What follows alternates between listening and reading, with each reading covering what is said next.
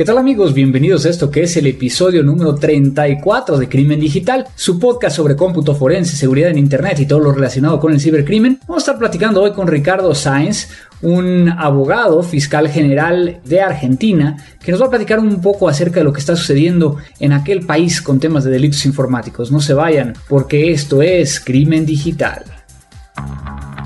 Todos los días, millones de seres humanos nos conectamos a un sistema de información. Vivimos una realidad virtual donde convivimos, crecemos y maduramos.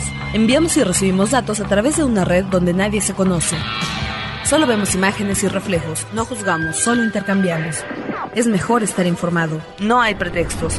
Crimen Digital, el podcast conducido por Andrés Velázquez con todo lo relacionado al cómputo forense, seguridad en Internet y las últimas tendencias nacionales y mundiales del cibercrimen.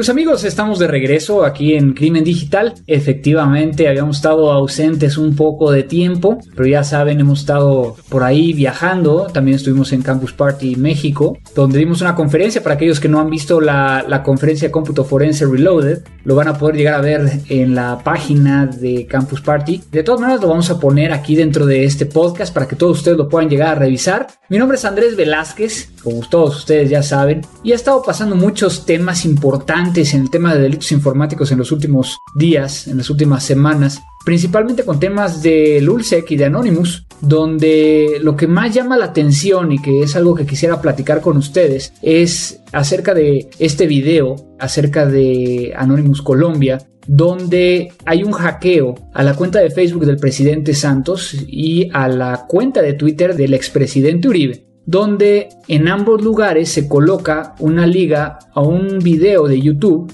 donde se ve un video muy bien editado y ese es uno de los temas muy interesantes porque a mí me llama mucho la atención porque la edición es muy profesional en español hablando acerca de ciertos temas eh, de los cuales al parecer Anonymous y Lulsec eh, están compartiendo, ¿no? Aquí yo creo que el, tema y lo que me llama mucho la atención precisamente, y lo vuelvo a repetir, es el tema de la edición. Por ahí estuve leyendo algunos medios que hablaban de que, digamos, que el idioma era en español y que estaba en español de España. Pues aquí digo, para aquellos que, que estamos acostumbrados a ver este tipo de videos, pues nos damos cuenta que está grabado a partir de una voz de computadora o de un GPS, que al final de cuentas podemos llegar a bajar eso de internet y que es por eso que tiene ese, ese acento, ¿no? Pero bueno, es algo que a mí me llama mucho la atención por dos cuestiones. Por un lado, nunca habíamos visto que un grupo de hacktivistas, y bueno, lo hemos venido platicando anteriormente, que de cierta manera yo no estoy de acuerdo en lo que están haciendo, hay otras formas de llegar a compartir o, de dar a conocer lo que quieren, pero pues creo que no se vale desde una perspectiva de que están cometiendo un delito al, al vulnerar un servidor y cambiando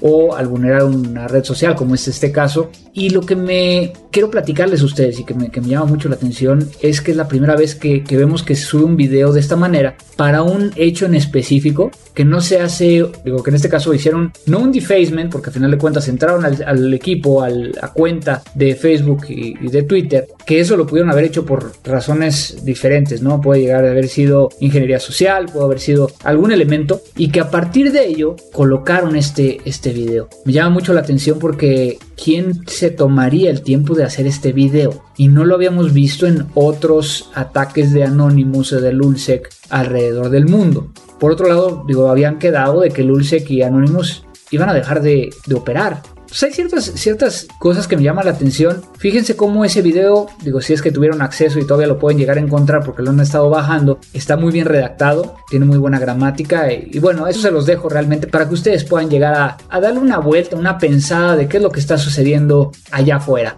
Por aquí tenemos muchos comentarios. Quiero agradecerle a toda la gente que se ha dado el tiempo de poder llegar a acceder a la página crimendigital.com para colocar sus comentarios. Por aquí, Jerko, que felicitaciones por el excelente podcast acerca del SANS. Bueno, lo que estuve platicando acerca del SANS Forensic Summit. Y me pregunta, ¿qué futuro tienen los métodos actuales de análisis forense frente al creciente auge de la inscripción, tanto en archivos, carpetas y en file systems? Porque ha leído que una buena clave, combinación de letras minúsculas, mayúsculas, números, y con una extensión de más de 16 caracteres es demasiado difícil de adivinar, bien sea para fines de hackeo como de auditoría forense. Mira, yo creo que, el tema de, de, inscripción siempre va a ser un, elemento que, que nos hace más difícil la vida a los examinadores forenses. Uno de los elementos importantes es que la contraseña no tenga nada que ver con tu vida diaria y que no existe manera de, poder llegar a vincularlo. Muchas veces cuando nosotros tenemos casos donde está encriptado, se requiere de una orden judicial para poder llegar a tratar de, romperlo por fuerza bruta, pero también necesitamos un buen diccionario para poder llegar a abrirlo, ¿no? Entonces, ¿qué futuro tiene? Pues siempre existen nuevas formas de poder llegar a hacerlo y vamos a estar viéndolo a través del tiempo, ¿no? A mí me preocupa un poco el tema de, de Toshiba y este disco duro encriptado, que ya va a ser de fábrica, sin embargo ya se maneja en el underground, que va a existir como una, una contraseña por el fabricante que nos va a permitir llegar a abrirlo en el caso de que se requiera y se, se accede por medio de una orden judicial. Por acá también tenemos al buen Jaime Jaguares que cada episodio nos escucha y nos pone un, comentario. Que muchas felicidades por este episodio 33. Está muy bueno. Voy a descargar la recomendación. A ver qué tal está. Está probando ahorita herramientas muy completas como el Deft 6.1 eh, y el Backtrack 5. Eh, sí, son herramientas que, día a día utilizamos y que son muy recomendables y que le dan una, una muy buena revisada. Johor que ya me sé cómo se pronuncia su nombre. Muy buen podcast, a pesar de que aún no sabe tanto, pero espera saber. Está muy bien explicado y va a descargar la, la recomendación. Por acá Oliverio César nos manda a felicitar y me comenta, según escuché, has impartido clases virtuales en la Universidad de Phoenix en el área de seguridad de redes con orientación a lo forense. Ojalá en siguientes podcasts puedas hablar un poco de estos temas. Actualmente labora en el área de seguridad orientado a redes y sería algo interesante escuchar. Pues mira, eh, efectivamente soy profesor asociado de la Universidad de Tecnologías Avanzantes de Phoenix. La página es uat.edu sin embargo, yo las clases las doy en línea, pero es una universidad que, fomenta mucho el autoestudio. Entonces, de tal manera que entonces las clases, cuando se llega a abrir el, semestre, este semestre no, no hubo clases porque no había suficientes alumnos, muchas de las cosas es autoestudio y yo genero dentro de un foro discusiones, les pido hacer tareas y todo se, basa en eso. Es una opción, realmente no es algo que estemos acostumbrados como latinoamericanos, pero pues es una opción que ustedes pueden llegar a, a tener por ahí, ¿no? Jorge Hugo Ruiz, la info, como siempre de utilidad, la música, esos excelentes temas son de esos que me recuerdan cuántos años tengo, qué bueno. Y Campus Party México 3, eh, se requiere más espacio para las cosas que valen la pena. Saludos desde Colombia, gracias Jorge. De hecho, en esta semana donde debe estar saliendo este podcast, voy a estar allá en, en Bogotá trabajando. Como ustedes saben, tengo, tengo que estar viajando para allá para revisar cómo va la, la oficina y en este caso voy a dar un curso por allá que se publicó en, en la página de la oficina y, y, bueno, eso es lo que nos mandaron gracias a www.crimendigital.com por acá también vía contacto arroba crimendigital.com Rodrigo Moreno nos comenta, y no voy a, ser muy específico, pero hace una muy buena eh, pregunta, ¿no? Que a un amigo eh, le comprometieron sus cuentas de correo electrónico y de Facebook, de redes sociales, y que le interrogante es si se puede saber quién fue, qué métodos y herramientas eh, se pueden emplear para averiguar más acerca de quién hizo la intrusión y cómo se puede llegar a, proceder legalmente. En este caso en particular va a depender de muchos factores, y aquí hay que recordar, y lo habíamos platicado en, en otro de los podcasts, cuando nosotros tenemos una cuenta de Facebook, Hotmail, Gmail, realmente la cuenta no es nuestra.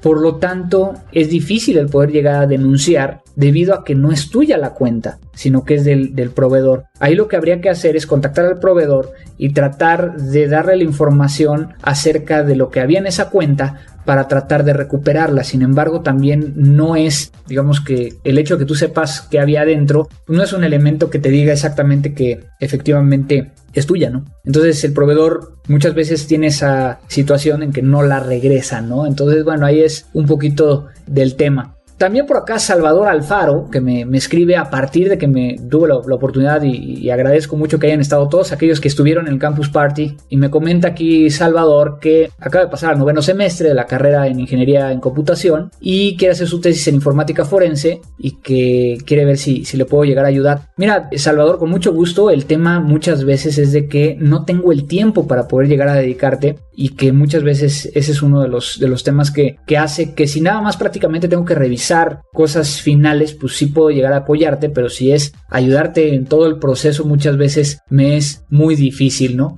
Entonces ya le respondimos aquí a Salvador, por acá Héctor Cortés, que también vio mi conferencia en Campus Party, vía internet, muy interesante, y que está interesado en los cursos que estuve platicando. Próximamente vamos a, poner los cursos no aquí, sino en la página de Mática, www.matica.com y ya les avisaremos. También por acá Edgar García nos pregunta lo mismo. Y también, bueno, también Salvador nos vuelve a escribir. Entonces, este, le vamos a, responder también vía correo electrónico. Entonces, recuerden que, también tenemos por acá el Twitter, arroba crimen digital, donde tenemos eh, igual Gercoral, Gabo Avenda, Tezabala, mucha gente que nos manda comentarios, felicitaciones y demás. Pues no dejen de escribirnos a contacto arroba crimendigital.com, también arroba crimendigital y al www.crimendigital.com, poner ahí sus comentarios para que podamos llegar a responderlos. Vamos con lo nuevo. Ahorita regresamos, vamos a estar platicando con Ricardo Sainz, quien es un abogado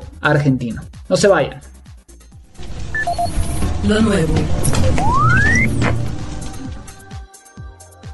Amigos de Crimen Digital, el día de hoy estamos con un gran amigo, toda una, una personalidad, no solo en su país natal, Argentina, sino también muy conocido alrededor del mundo.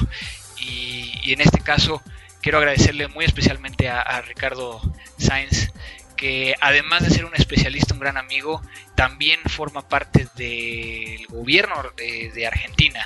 Entonces, eh, Ricardo, muchas gracias. No, por favor, Andrés, gracias a ti. Bueno, Ricardo, ¿cómo tenemos que, referenciarnos a ti? Porque al final de cuentas eres un fiscal, ¿no? Sí, sí, yo soy fiscal de la Cámara de Apelaciones Penales de la Ciudad de Buenos Aires. Bueno, hace 24 años que trabajo de fiscal y bueno, hace como 10 años que estoy trabajando con esta cuestión de los delitos informáticos y bueno, te conocí a vos como a, tantos otros que están trabajando en esto a raíz de los eventos, los viajes, ¿no? Claro, claro, claro. Y bueno, hace un par de, creo que ya pasó más de un año que, platicamos con Alexander Díaz, que supongo que también conoces en Colombia, un juez eh, que, creó esta legislación, bueno, inició con todo el proceso para poder llegar a impulsar la tipificación en, Colombia. Platícanos un poquito acerca de, quién es Ricardo Sáenz y más que nada a mí me interesan algunas unas preguntas específicas. ¿Cómo te inicias en este tema de la tecnología siendo un abogado? Yo me inicié, muchas veces yo pienso que los caminos de la vida uno no, los elige, ¿no? Me tocó viajar en el 1999 con el Procurador General argentino a visitar a Janet Reno, que era la procuradora del gobierno de Clinton en Washington.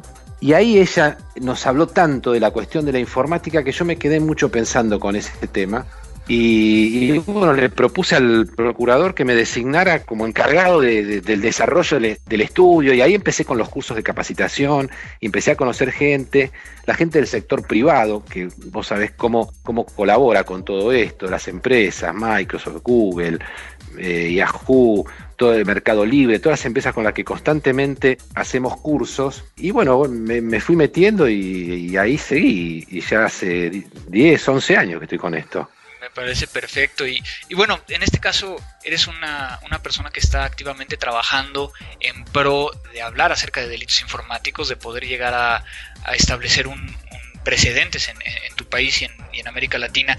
Y precisamente estás trabajando en algunas, algunas cuestiones al respecto, ¿no? Sí, sí. Nosotros tenemos una ley desde el año 2008, que yo estuve trabajando con el grupo que la redactó, y el año pasado hicimos, eh, la ley es de la ley de tipificar los delitos, ¿no? Una ley de fondo. Y el año pasado, con el mismo grupo de gente, hicimos un proyecto de reforma del Código Procesal Penal para prever las normas de tratamiento de la prueba, ¿no? de preservación, eh, bueno, no te voy a explicar a vos de qué se trata esto, pero esto tiene que estar regulado en la ley. Claro, pero que los que nos están escuchando muchas veces, digo, mucha de la gente tenemos de prácticamente a todo América Latina, tenemos también argentinos, pero, pero por ejemplo, ¿por qué no nos explicas un poquito cuál es la situación de Argentina? ¿Tiene una tipificación que condena qué? Bueno, acá eh, se estableció, básicamente te diría que sobre el molde del convenio europeo sobre la Convención de Budapest. O sea, tenemos pornografía infantil en la red, el daño informático, la violación de comunicaciones electrónicas, delitos relacionados con las bases de datos, la, cuestión del documento electrónico, la estafa informática. O sea, el catálogo que podríamos decir clásico de delitos, ¿no? Pero con el correr del tiempo, lo que yo me doy cuenta, y más encargado como estoy de, de qué necesitan las fiscalías argentinas para trabajar con esto, yo ya me doy cuenta que no, que no tiene tanta importancia definir al delito informático como aquel que está previsto en la ley o aquel que se comete a través de un medio informático, sino que creo que lo importante es que todas las investigaciones penales están generando evidencia digital. Y la necesidad de las fiscalías de procesar y de, y de peritar de alguna forma esa evidencia digital es la que está ocupando todo el escenario. Ya no importa si el delito es una estafa informática, o es un homicidio, o es una lesión, o es un arrebato de una cartera, porque si al delincuente lo detienen con un celular, se lo van a querer peritar para ver qué información tenemos. Pero ¿no consideras también que muchas veces el problema radica, y como tú lo has dicho, más allá de, tener la tipificación, en el desconocimiento de cómo presentar la prueba e incluso contener dentro de los diferentes, digo en este caso podría ser dentro de un código de procedimientos penales o civiles, el mecanismo necesario para poder llegar a presentar de una forma que sea aceptada la prueba? Totalmente. Creo que eso es lo que nos falta, ¿no? Totalmente. O sea, el proyecto que te hablaba que hicimos el año pasado trae las normas clásicas sobre el congelamiento de los datos, cómo se preservan los datos, cómo se secuestra el dispositivo o se hace la copia digital. Pero todo esto requiere una capacitación, requiere medios, son caros, o sea, tenemos un país muy grande, un país que no tiene el mismo grado de capacitación en todos lados. Aquí hay un dicho muy conocido que dice que Dios está en todas partes, pero atiende en Buenos Aires. Pues sí. Y esto es así. Y no nos referimos a Diego Armando Maradona, ¿no? No, no, no. Al Dios que cada uno quiera, ¿no? Claro, exactamente. Pero es muy interesante lo que me comentas porque precisamente es lo que hemos estado viendo, ¿no? Por un lado también eh, en mis últimas colaboraciones he estado hablando de que, de que a lo mejor ya el hecho de generar una imagen forense de un disco para preservarlo quizá no sea la mejor opción debido a que cada vez tenemos más cantidad de gigas o de teras en una única unidad de almacenamiento, ¿no? Entonces, creo que aquí eh, vamos muy retrasados en el tema de, y bueno, con todo respeto en la parte legal, ¿no? O sea, como que son muy pocas personas las que están involucradas y teniendo una participación activa. Por otro lado, los nuevos fiscales, ministerios públicos, jueces, no tienen acceso a todo esto e incluso muchas veces le rehuyen, ¿no? Sí, tal cual. Sí, hay como un... Es ese miedo a lo desconocido, ¿no? A, a que prefiero no meterme con esto. ¿Qué tiene que pasar entonces? Yo creo que es un proceso, yo creo que estamos transitando un proceso en que la gente se va dando cuenta, o sea, la gente, quiero decir, los operadores del sistema penal, se van dando cuenta de que esto ya no es una película de ciencia ficción, esto está pasando, esto está instalado, no es una moda, esto está para quedarse y la tecnología va a convivir con nosotros el resto de los tiempos. Desde este punto de vista, las reformas legales creo que son un paso más para cómo, cómo razonamos los abogados, ¿no? O sea, los abogados tenemos un pensamiento así medio rígido y bueno, si esto el legislador lo está poniendo en una ley es porque me tengo que empezar a ocupar de esto, tengo que estudiar, tengo que capacitarme, pero bueno, estos son los abogados, si uno quiere, que, están ejerciendo la profesión, como decimos nosotros, desde afuera. Ahora, al Estado hay que capacitarlo de golpe, hay que hacerlo. Pero vamos a tener que esperar a que vengan las nuevas generaciones de abogados que ya usan computadoras o podremos llegar a un nivel óptimo con los que ya existen. Yo te diría que en la Argentina, y calculo que la, realidad latinoamericana siempre es muy parecida, eh, ya se están mezclando. O sea, yo tengo fiscales jóvenes que se van nombrando eh, yo tengo 51 años, no, no, no soy un anciano, pero hay fiscales o jueces que están accediendo a los cargos con 35 barra 40 años que están mucho más cerca de esto. O sea, lo han vivido de otra forma. Tampoco son nativos digitales, pero están, están más cerca y con la cabeza más abierta. O sea, no tienen un Facebook, pero por lo menos saben qué es, ¿no? claro, tal cual. Entonces, viéndolo desde tu perspectiva, a final de cuentas tú tienes una gran responsabilidad dentro de, de, lo que está pasando, particularmente en Argentina.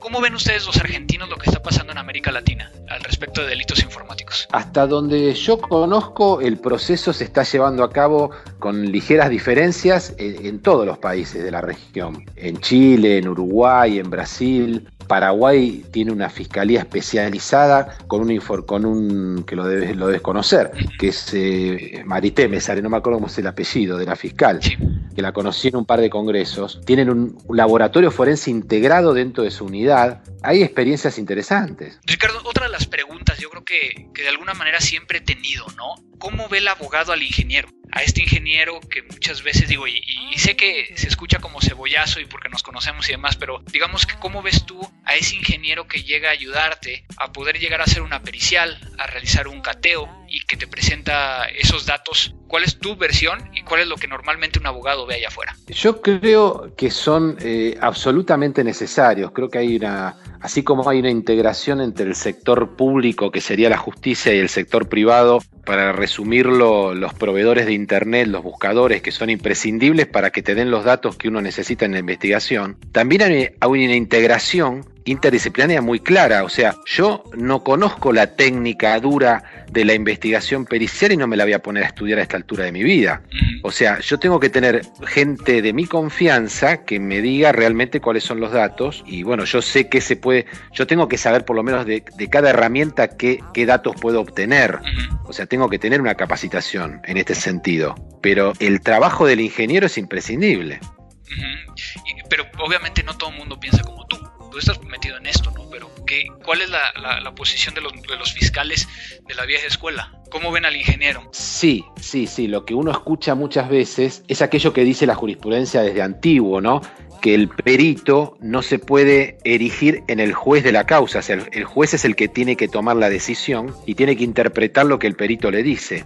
Esto es así, esto es así en una pericia informática como en una pericia médica, en una autopsia. La autopsia me puede estar diciendo de qué murió y yo puedo darme cuenta o no darme cuenta, depende de cómo me estén asesorando. Lo que quiero decir es que creo que la confianza en el profesional que está haciendo la tarea y la capacitación que tiene que tener el operador, el juez o el fiscal, o sea, porque si no, sí lo pueden, como decimos los argentinos, lo pueden pasar como alambre, o sea, le pueden estar vendiendo una información y la persona no darse cuenta. Claro. O sea, esto es una cuestión de responsabilidad y de confianza, creo. Claro, y bueno, realmente entonces, cuando hablamos de delitos informáticos, ¿qué va primero? ¿Un ingeniero que tiene que saber de leyes o un abogado que tiene que saber un poquito acerca de lo que hace el ingeniero? Yo creo que la suma de los dos.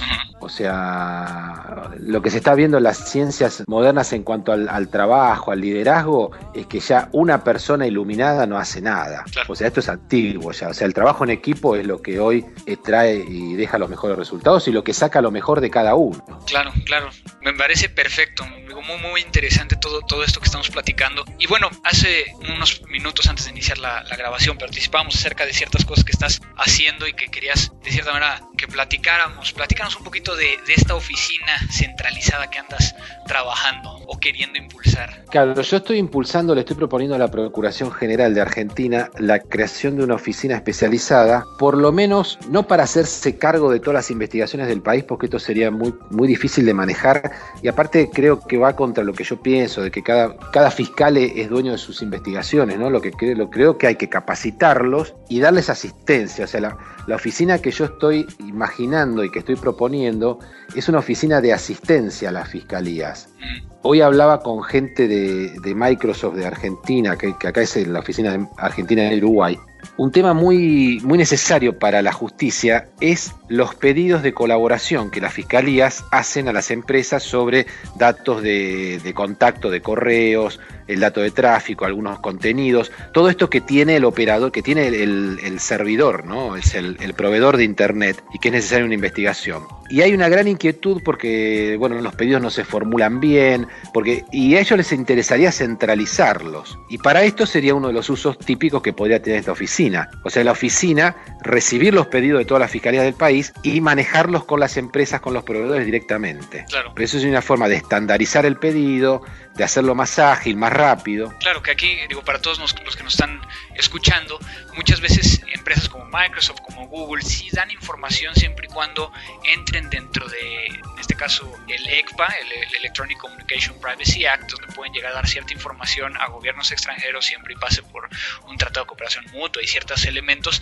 Hay algunos que no es completamente así, pero que, como bien dice Ricardo, muchas veces cuando se solicita esa información no viene estandarizada o cada quien lo manda de una forma diferente y entonces eso hace que, la información sea muy, muy difícil de que alguien la pueda llegar a, dar de una forma rápida por parte de los proveedores. Exactamente. Entonces, en este caso, bueno, veo este tema de la, de la asistencia, bueno, de la oficina centralizada de asistencia eh, a esta parte de la fiscalía.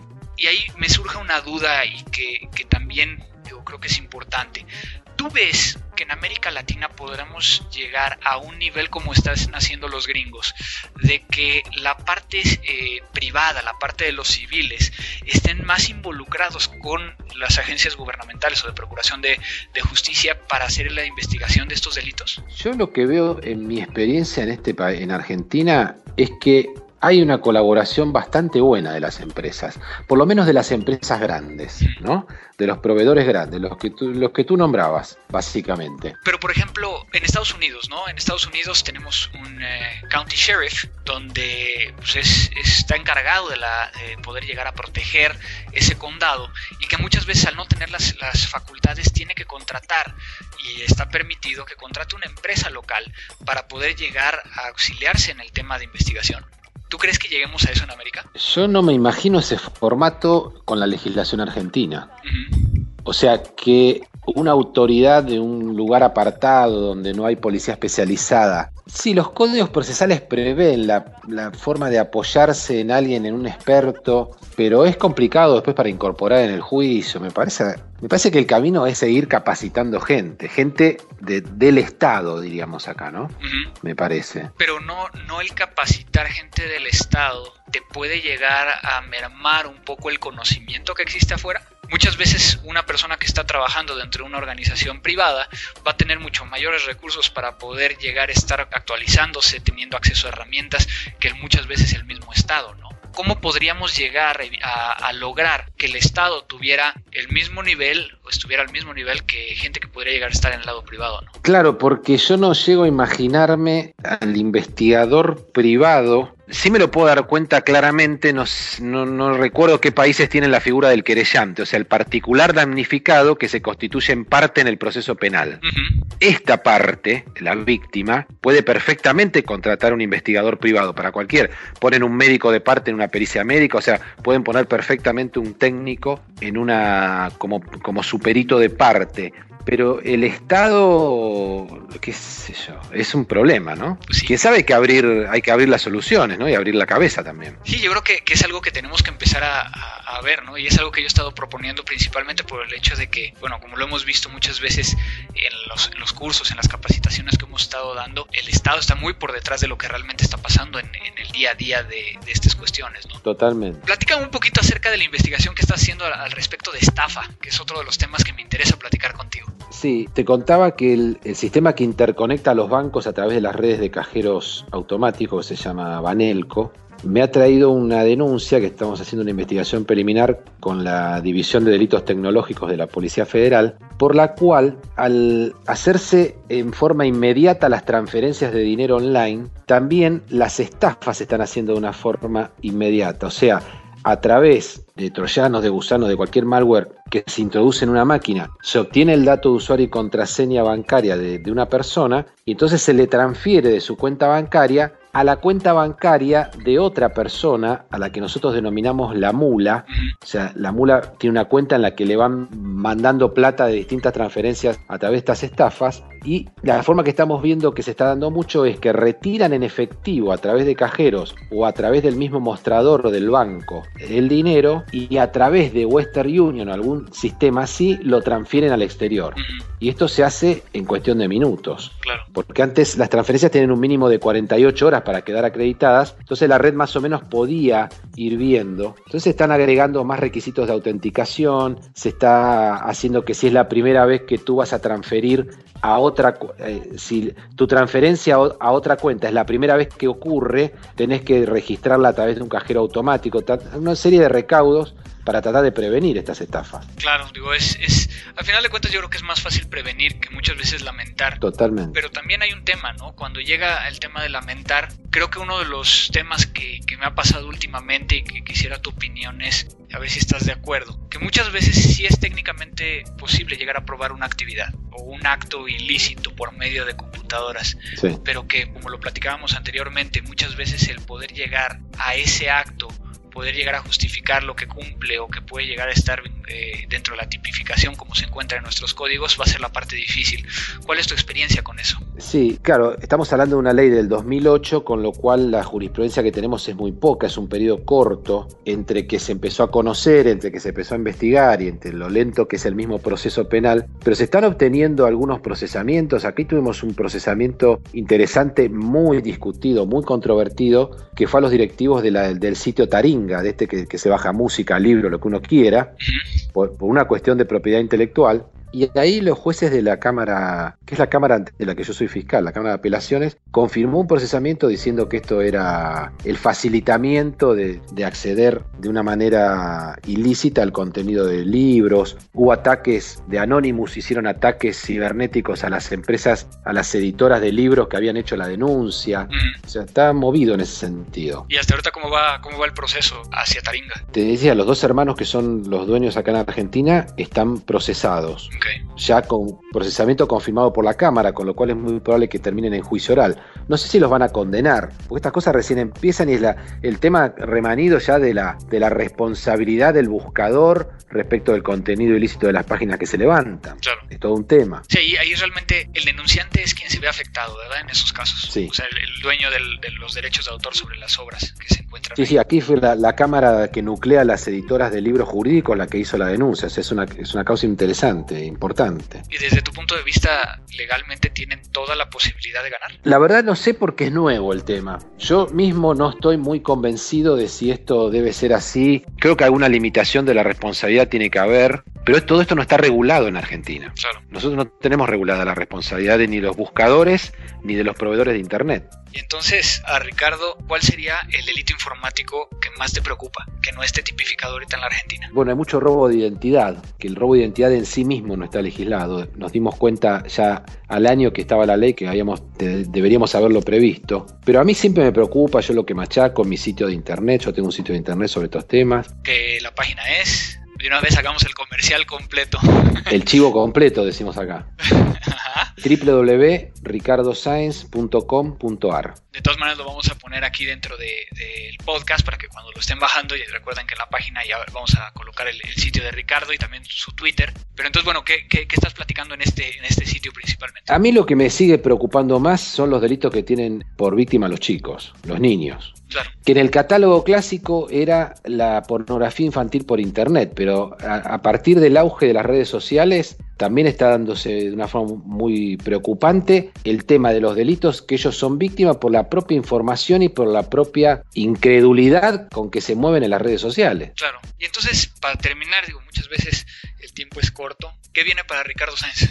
¿Qué andas trabajando? ¿Qué, ¿Qué se te ocurre? ¿A dónde va a terminar Ricardo? Bueno, yo creo que tengo que hacer esta, lograr que se haga esta oficina y creo que hay que, lograr capacitar a más gente, crear la conciencia te va a causar gracia. Yo veo la publicidad que se da, por ejemplo, entre los partidos de fútbol por televisión, publicidad estatal, de actos de gobierno, todo proselitismo, y se podría, son espacios que se tendrían que utilizar para tratar de concientizar a la gente en estos temas. Porque uno se da cuenta que le explica a cuatro personas que no saben nada un poco de las claves bancarias y que yo te dice, ah, claro, tienes razón. Y claro, pero el tema es que ahí lo tienen que dar a conocer. Sí, sí, muchas veces no tenemos ni la forma o no se nos ocurren nuevos mecanismos, ¿no? mucha de la gente que nos, que nos escucha este, este podcast, digo, ahí existen tanto abogados como ingenieros, que muchos de ellos están interesados en esto, en el tema de delitos informáticos, algunos otros, digo, simplemente lo hacen por, por conocimiento general, pero aquellos, aquellos abogados que, que nos están escuchando y que les interesa este tema, ¿qué les recomendarías? ¿Qué lectura de vida les podrías llegar a dar a partir de lo que, de las experiencias que tú has tenido? Creo que se tienen que capacitar, creo que como usuarios de estas herramientas tienen que también fijarse qué pasa en su casa, qué pasa con sus hijos, qué pasa con su propia seguridad, porque no son solo los niños los que hacen lío en las redes sociales, los grandes también tenemos a veces conducta que si nos ponemos a pensar decimos cómo nos vamos a exponer de esta forma. Los abuelos, ¿no? Ahorita que son un grupo también vulnerable, que están teniendo acceso a, las redes y que tienen sus tarjetas de crédito, ¿no? Entonces, este, que luego los ponen ahí también, entonces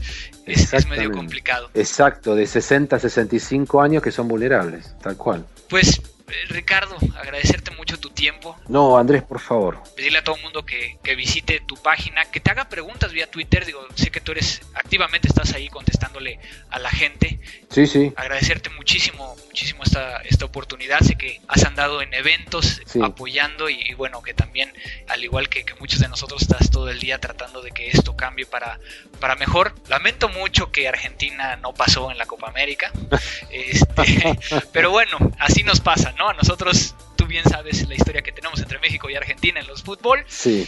Pero pues digamos que hay otras cosas que, que sí coincidimos y que de alguna manera eh, estaremos trabajando muy adelante. Si quieres te dejo una idea. A ver, dime. Creo que lo que pasa en el fútbol argentino es lo que pasa en la Argentina en general. A ver, explícame. Claro, la desorganización, la falta de plan, la falta de trabajo, la falta de, de pensar qué vamos a hacer dentro de 20 años, que creo que pasa en general en nuestro país, se ve en el fútbol y se ven tantísimos temas. Pero creo que lo estamos viendo también en América Latina, ¿no?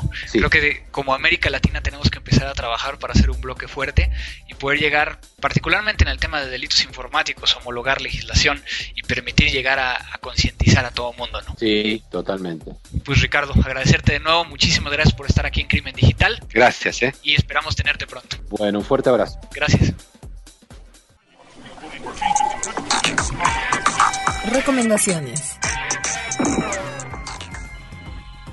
Y en la recomendación de hoy vamos a estar platicando acerca de Red Reaper, que es una herramienta que ustedes pueden llegar a, descargar desde la página que vamos a, colocar aquí en el, en el, post, principalmente para poder llegar a procesar y extraer información de los archivos que son del registro de Windows. Estamos hablando del System, SAM, Software, Security y del Entity User. Y que nos va a permitir llegar a extraerlos. O sea, lo que hace es, es una herramienta que va a parsear toda la información y poder llegar a colocarlo dentro de un documento de TXT que podamos llegar a ver la información. Esto fue algo que yo utilicé en una conferencia hace un par de meses en Colombia donde puede llegar a, mostrar un poquito acerca de todo lo que hemos platicado en el episodio pasado de, Sniper Forensics y que ahora lo platicamos desde la perspectiva de que es una de las herramientas que he estado utilizando y que la verdad funciona muy bien. Incluso tiene la posibilidad de que ustedes si, realizan algún tipo de, plugin poder llegar a, compartirlo con toda la comunidad.